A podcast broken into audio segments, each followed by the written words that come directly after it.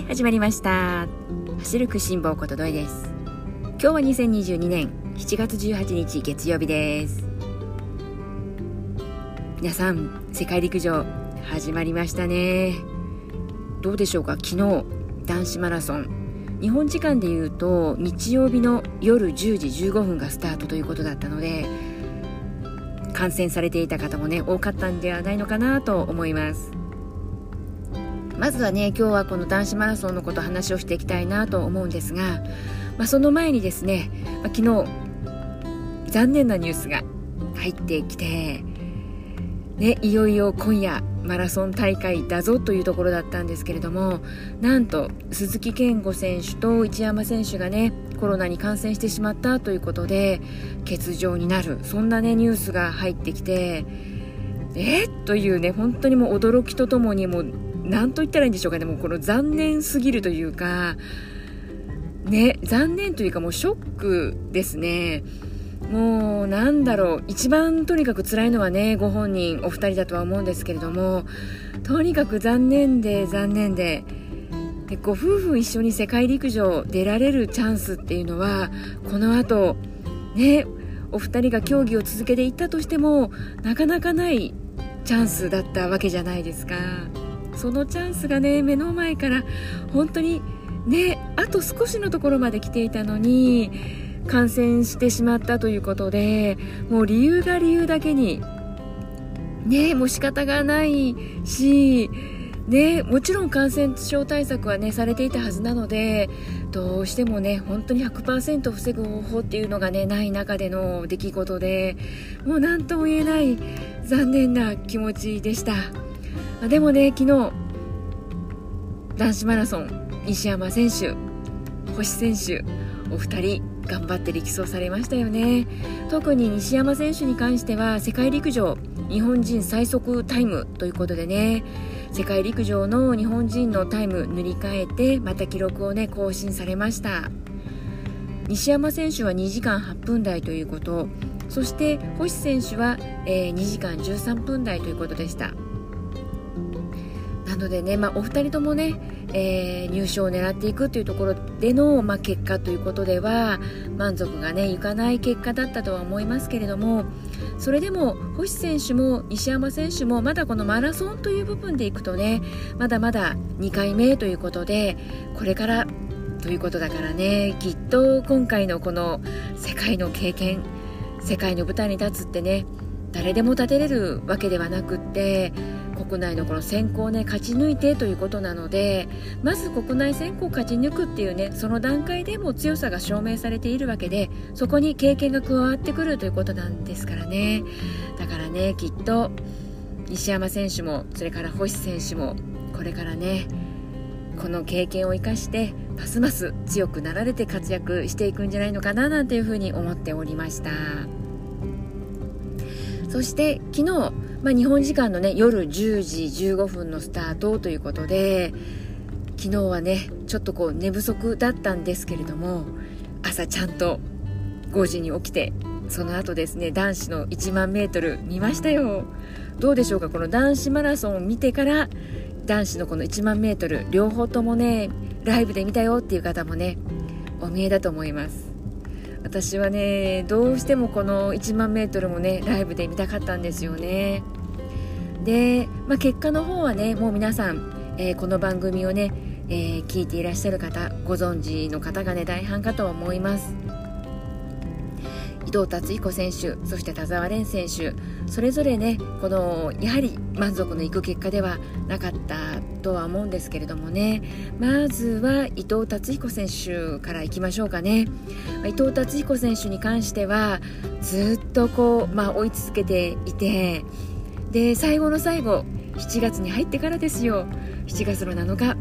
追加の招集がかかってものすごく私は個人的に嬉しくってでもどんな形でもいいからこの世界のね舞台での経験というのをまた一つ積んでもらえるということがね嬉しかったんですよね。ご本人もねドッキリかと思ったっていうねことを言われていたぐらいねそれぐらいご本人にとってもびっくりだったと思うしなんでねまあ言い換えればその準備期間というところでいくとこの世界陸上に参加するための標準記録27分28秒ここがなかなかクリアできなくって、まあ、最後の最後はねオランダまで行ってオランダでね挑戦されたんですけれどもそれでもかなわずというところでそしてもう最後のラストチャンス6月22日の北連ディスタンス。ここでも走るかなどうかなと思ってたんですけれどもここではま走らなかったので、まあ、きっとねまた目標を切り替えて再スタートを切られたんだなというふうに私はあの思っていました、まあ、そうしたところね7月に入ってから追加招集がかかり代表メンバー入りすることができたということだったので伊藤達彦選手も嬉しかったとは思うんですけれどもこの準備という部分ではねもしかするとこの不安もね抱えながらの世界の舞台にねスタートラインに立ったのかなとも思ったりはしてますがそれでも最後までね伊藤選手らしい粘りを見せてくれることができたのでねなんでねそこの部分は本当に素晴らしかったなと思ってます。えー、それから田澤選手。田澤選手もね田澤選手に関しては昨年12月の、ね、日体大記録会でこの参加標準記録破ることはできたんですけれどもそこからが苦労されてましたよね。着順のこの順位というねこの勝負の結果っていうのがねなかなか得られなくてそれでもどこかでまだね出られるチャンスがあるのであればということでね田澤選手の方はね準備を進めていたというねことだったんですけれども、まあ、その甲斐あって無事にね世界陸上の日本代表として選ばれて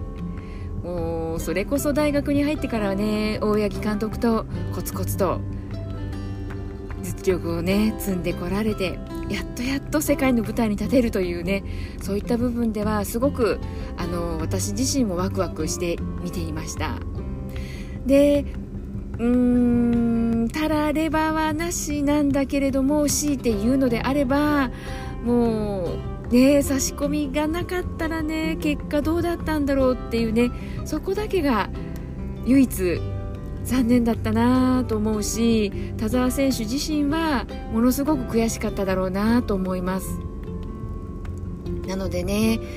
この伊藤達彦選手もそうですし田澤選手もそうですけれども悔しさを、ね、次への力にね変えられる選手の皆さんかと思いますからね。なんでね田澤選手もやはりこの世界の舞台に立ったっていうこの貴重な体験をね次に生かしていただきたいなというふうに思います。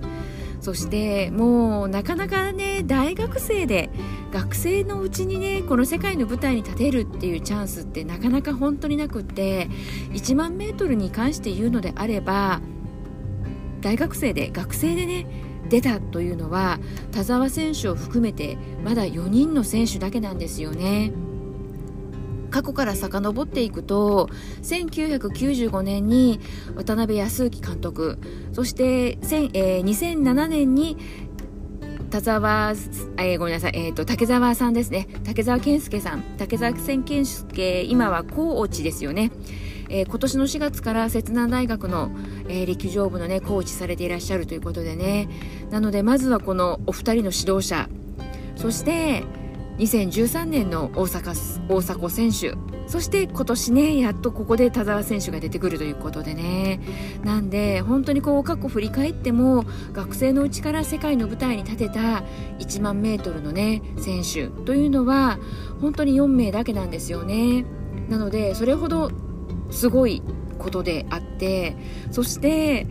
今もね名前申し上げましたけれども渡辺康之監督竹澤健介監督あコーチそして大迫選手。その後もねもうすごい活躍をされたわけじゃないですか。なんでね田澤選手も今後の活躍がね本当楽しみで仕方ないですし田澤選手今大学の4年生ということなので、まあ、今年がね最後の大学駅伝のチャンスということでね駅伝でもおそらくね素晴らしい活躍をされるじゃないのかなと思うし卒業後のね進路先というのも今後注目されていくのかななんて思いますからねなんでね田澤選手が今後どういう活躍をされていくのかまた注目していきたいなと思います。まあ、それにしてもですね、まあ、私この1万メートルっていうところでいくとやっぱりこの伊藤達彦選手が結果はね何だろうな残念という言い方はねなんか合っていないなって思うんだけれどもうん、この準備期間がねどうしてもこう短かったというところで本来のね伊藤達彦選手の持っている力が出し切れたかっていうと本来の力ではなくそれでも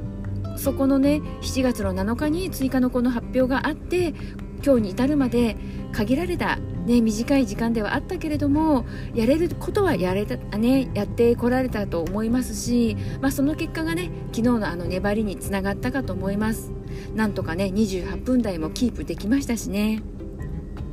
なんでねなんだかこの伊藤達彦選手の姿を見ていて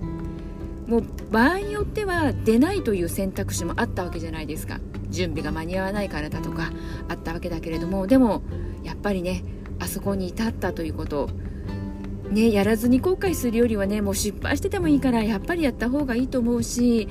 ねこの失敗という言い方をするのであればそこからね学べることもあるしやっぱりこの成功から学ぶ学べることよりも失敗から学べることの方がねもうどんなに得られることが多いのかと思いますし。なんでねこう予想もしていなかったところからのねこう走ることになったというね。本当にここドッキリじゃないけれども、ね、それでもきっちりと、ね、覚悟を持ってスタートラインに立って限られたあの時間の中準備をして、ね、そうやった中で今回この世界陸上に挑まれた伊藤達彦選手のこと私は本当にね素晴らしいなと思うし胸を張ってもらいたいなって思います。そして今夜今夜夜10時15分スタートです。まあここからねまたちょっとショックな、まあ、残念な話にはなっていくんですけれども新谷選手がですねコロナに感染してしまったということが日本時間の今日の10時頃ニュースになりまして、まあ、知ることになったわけなんですがこの知らせにも一瞬目を疑いましたね。こうにわかに信じられなくって本当にえ？っという新谷選手までが？というなので日本人選手女子マラソンね代表3名のうち2名の方が走ることができないというなんかもうこんなことがあっていいのかと思うんですけれどもこれは事実だったようでいまだにね今こうして話しながらもなんだかまだその現実を受け入れられないというか、うん、残念な気持ちがねちょっとまだ引きずっているんですけれども、まあ、それでもね決まったことは仕方ないですしなのでね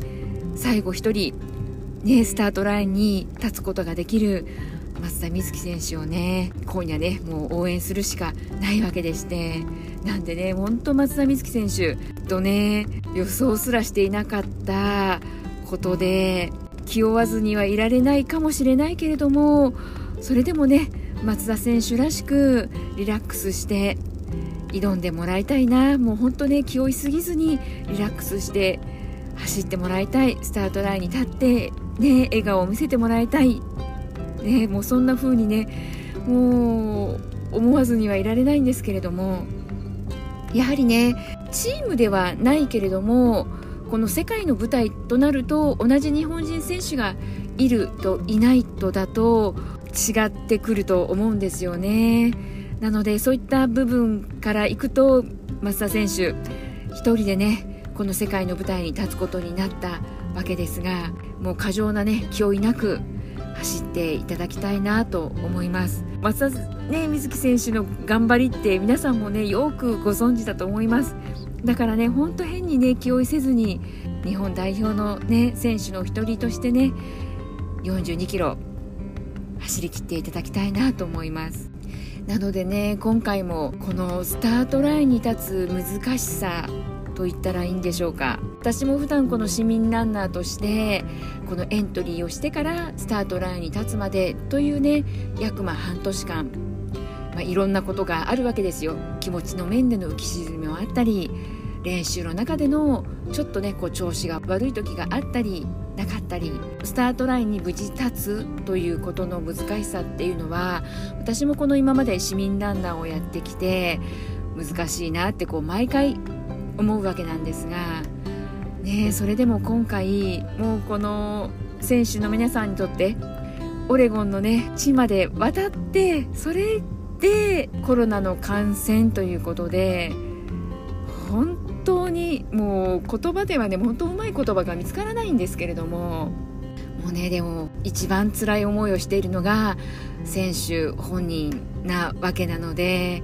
簡単にはねできないかもしれないけれども気持ちをね切り替えていただいてまた次の目標に向かって